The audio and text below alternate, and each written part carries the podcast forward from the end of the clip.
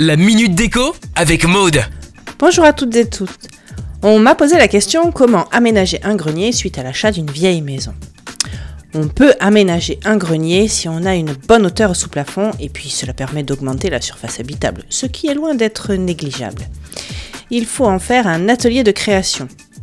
Le premier point essentiel, c'est la luminosité, la luminosité naturelle. Vous allez faire entrer la lumière zénitale avec des fenêtres de toit de chaque côté de la pente. Veillez à ce qu'elles aient une bonne hauteur pour un maximum d'entrée de lumière. S'il en existe déjà des ouvertures en partie basse, eh bien placez les nouvelles ouvertures juste au-dessus.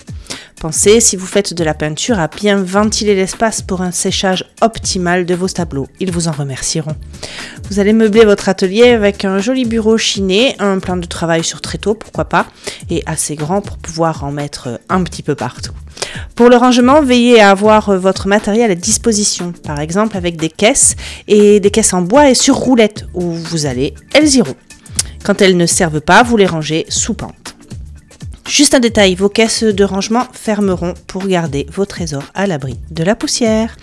Vous allez décorer votre atelier en cousant vous-même vos rideaux à mettre aux fenêtres. Placez votre mannequin sous la lumière. Oh, J'y pense. En parlant de lumière, pensez à un éclairage artificiel avec des ampoules LED qui reproduiront, elles, la lumière du jour.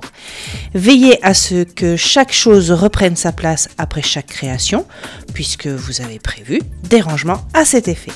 On récapitule, on isole, on crée des ouvertures, en plus de celles existantes, on décore, on prévoit des rangements, des luminaires.